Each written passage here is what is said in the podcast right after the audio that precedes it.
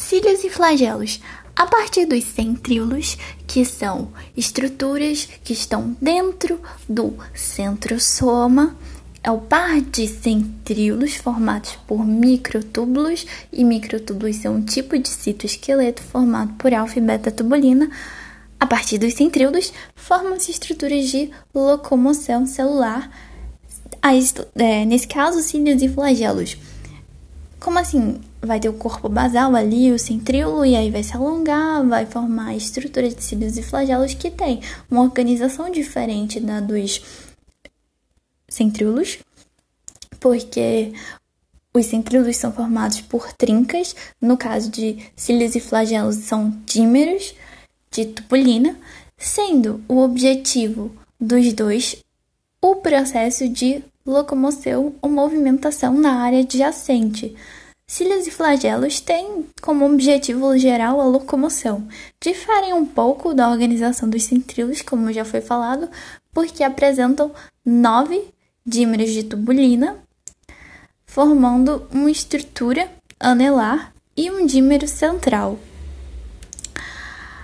Sobre os cílios.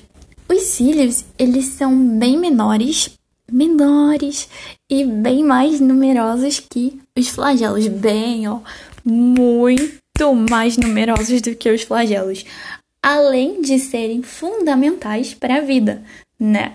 Afinal, eles estão presentes em vários organismos e funcionam movimentando substâncias, como por exemplo é o caso de do revestimento interno do nosso sistema respiratório, movimentando estruturas complexas nas fases embrionárias, como é, de mórula e blástula na tuboterina e organismos inteiros, um protozoário paramécio, os cílios ali fazendo uma movimentação. Interessantíssimo, cílios formados por microtúbulos, que são um tipo de citoesqueleto, muito lindo, muito incrível. Os cílios, eles são organizados de forma semelhante aos flagelos, mas eles batem em um movimento semelhante ao de um chicote, que lembra um movimento de nado de peito. Os batimentos dos cílios podem propelir uma célula única através de um fluido, como é o caso da locomoção do protozoário paramécio. Quanto movimentar fluidos sobre a superfície de um grupo de célula em um tecido, que é o caso é, da movimentação do muco. No corpo humano, uma grande quantidade de cílios reveste o trato respiratório, varrendo camadas de muco. Então, os cílios, eles batem em um movimento semelhante ao de um chicote. O batimento dos cílios, ele pode tanto propelir uma única célula através de um fluido, que é a locomoção de uma célula unicelular, como é o protozoário paramécio, quanto movimentar os fluidos sobre a superfície de um grupo de células em um tecido. Um tecido são várias células agrupadas. No corpo humano, uma grande quantidade de cílios reveste o trato respiratório, uma grande quantidade de cílios reveste o trato respiratório, varrendo camadas de muco, que são partículas de poeira e bactéria até a boca, onde vão ser engolidas e finalmente eliminadas. Oh, mas como assim? Então o muco sobe, a pessoa vai engolir no momento que ela vai engolir, vai parar lá no estômago. E o estômago é formado por quê? Ácido clorídrico. Ácido clorídrico vai fazer a digestão ali.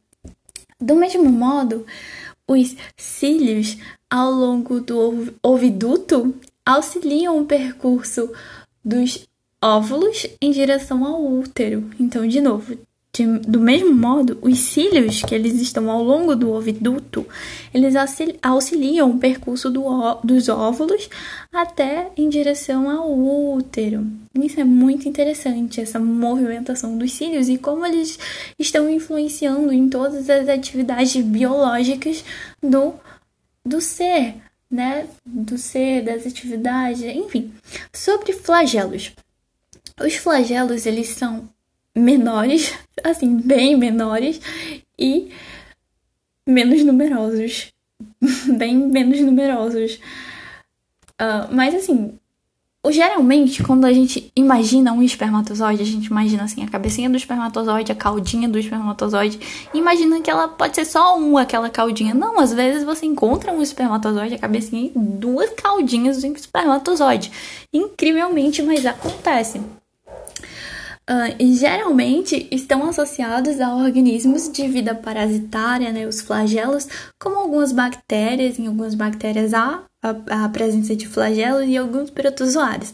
Vale dizer que as bactérias não possuem centríolos, as bactérias não possuem centríolos, mas algumas possuem uma proteína chamada de flagelina, que se comporta como a tubulina. Interessantíssimo, né? Olha a diversidade aí.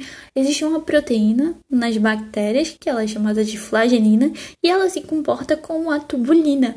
Nos humanos, a célula de maior representatividade da estrutura do flagelo é com certeza o espermatozoide.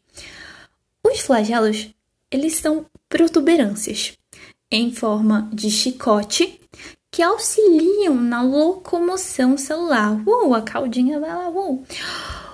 O flagelo de uma célula eucariótica, flagelo de uma célula eucariótica, ele não bate, mas ele gira em torno de um rolamento na parede celular, resultando em um movimento de saca-rolhas que empurra a célula para frente.